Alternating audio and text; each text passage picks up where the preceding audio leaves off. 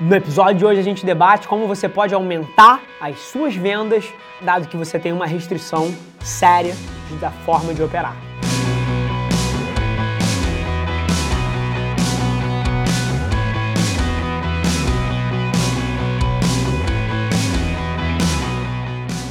Fala galera bem-vindos ao episódio número 61, episódio 61 do Extraordinários. Meu nome é Rafa Velar, seu e esse aqui é o programa de empreendedorismo mais apaixonado da web.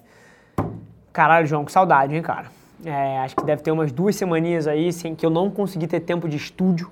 Então, correria alucinante aqui na Velar Media. A gente está moldando o modelo de negócios, refazendo o modelo de negócio aqui, dado alguns aprendizados que a gente teve. A empresa cresceu um caminhão nesses últimos dois meses e a gente já está precisando reajustar algumas coisas para poder fazer o sprint de crescimento que a gente quer. Mais uma vez, tá... essa furadeira não vai parar não. O terceiro andar está em obra aqui, dá até algum contexto para vocês.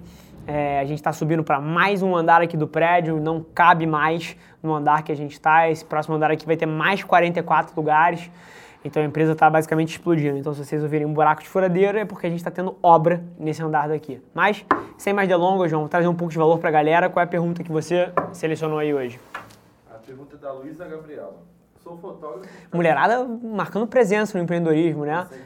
Cara, eu acho super interessante isso. Eu não vejo tantas empreendedoras mulheres quanto eu gostaria.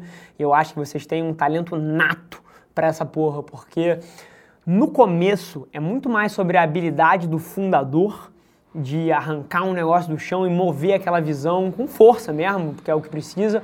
Mas cada, à medida que a pessoa, que a empresa cresce, cada vez mais é sobre pessoas.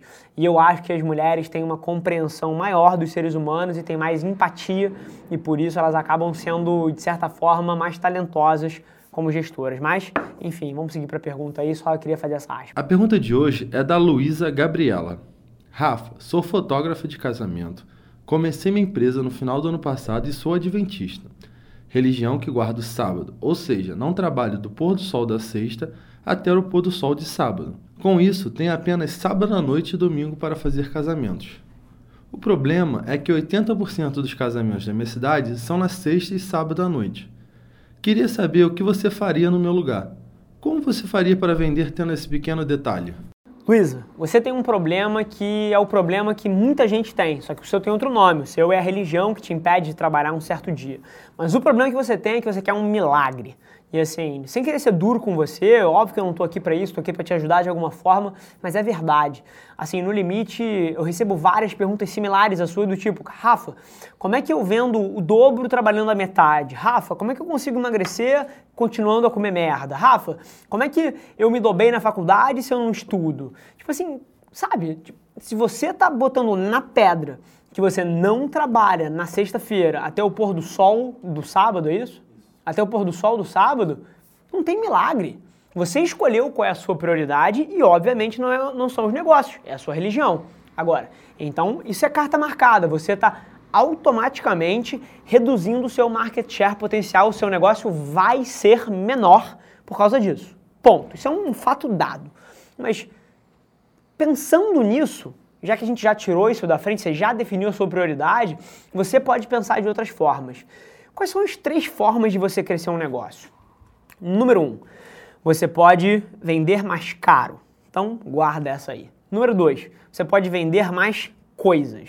Guarda essa aí. Número três, você pode vender para mais pessoas. Mais caro, mais coisas, mais pessoas. Três formas de vender mais, que é o teu objetivo aí. Se você está definindo que de sexta-feira à tarde até sábado à tarde você não vai trabalhar, isso é uma prioridade sua, isso está dado mas você pode aumentar os preços. Então, você pode cobrar o dobro das pessoas comuns do resto dos casamentos. Isso vai te posicionar como um produto premium, você vai fazer menos eventos, mas o que você fizer vão custar aí 50%, 100% a mais do que um outro evento de metade do valor do seu. Então a primeira forma que você pode crescer o seu negócio é você posicionando a sua marca não para ser um volumista, mas para ser alguém de alta qualidade, de certa forma premium, que vai cobrar mais. Isso é uma saída. Número dois, você pode agregar mais serviços ao que você já faz. Então, fazer casamentos. Cara, fazer casamento é muita coisa. chances são que você não faz tudo. Então, se você quer vender mais, você pode agregar outros serviços. Você pode passar a também fornecer o DJ para a festa, a também fazer o buffet da festa, a também fazer a, decoração das mesas da festa. Você pode agregar outros serviços ao que você já faz. Isso é uma segunda maneira.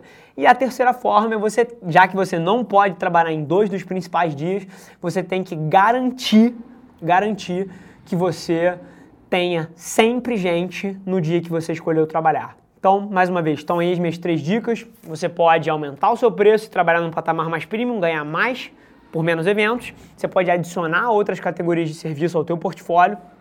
Ou você, e você pode fazer por onde, basicamente é isso, para que todo santo domingo você tenha um cacete de um casamento. Não tem milagre, você setou a sua prioridade e, se, e toda vez que você seta uma prioridade dessa forma, que mais uma vez não tem certo e errado, Errado é você não saber qual é a sua prioridade, você pelo visto sabe.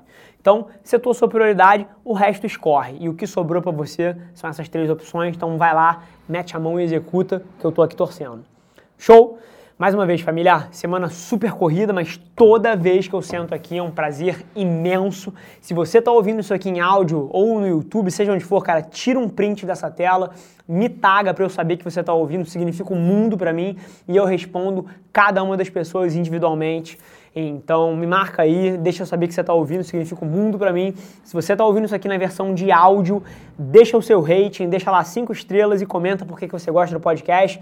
Mais uma vez, vamos dominar essa plataforma, vamos ser o podcast mais uma vez mais ouvido do Brasil, coisa que a gente já foi há um tempinho atrás. Então é isso, família. Super animado em estar aqui no estúdio, um abraço no coração e a gente se vê no próximo episódio do Extraordinário. Galera, por hoje é só, mas você não tem ideia de quanto eu aprecio você ter investido seu tempo aqui comigo. Muito obrigado. E lembre-se, se alguma coisa nesse conteúdo ressoou com você, ou se você acha que alguém que você conhece pode se beneficiar desse conteúdo, divide com ela. E não se esquece de seguir as nossas páginas no Instagram e no Facebook para ter acesso a conteúdos exclusivos diariamente. E eu te proponho um desafio. Vamos colocar esse podcast no top 100 do Brasil? É só ranquear a gente com 5 estrelas que a gente vai estar um passo mais perto desse sonho.